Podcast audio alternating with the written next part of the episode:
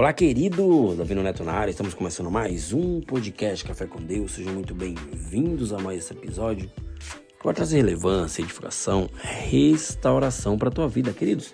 O tema de hoje eu coloquei como mantendo a disciplina, ou seja, disciplina, queridos, é, é, em todas as áreas da nossa vida nos ajudará a obter êxito, ou seja, nas áreas em que eu e você não conseguimos manter a disciplina, certamente nós iremos é, ser mal sucedidos, né?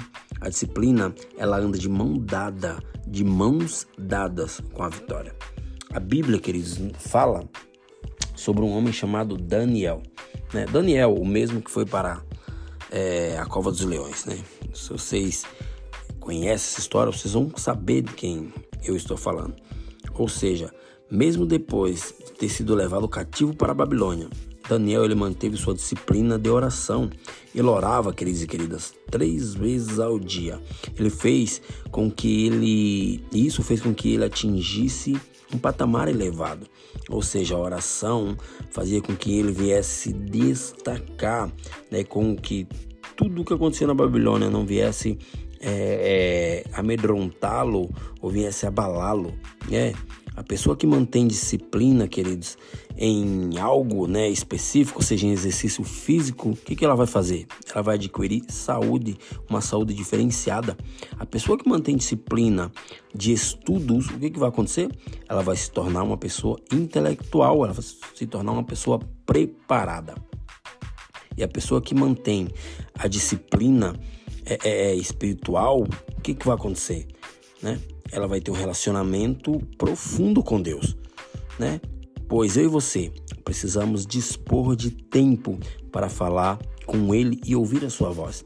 Deus, queridos e queridas, almeja falar contigo, almeja falar com você todos os dias. Então nós precisamos ter disciplina em buscá-lo.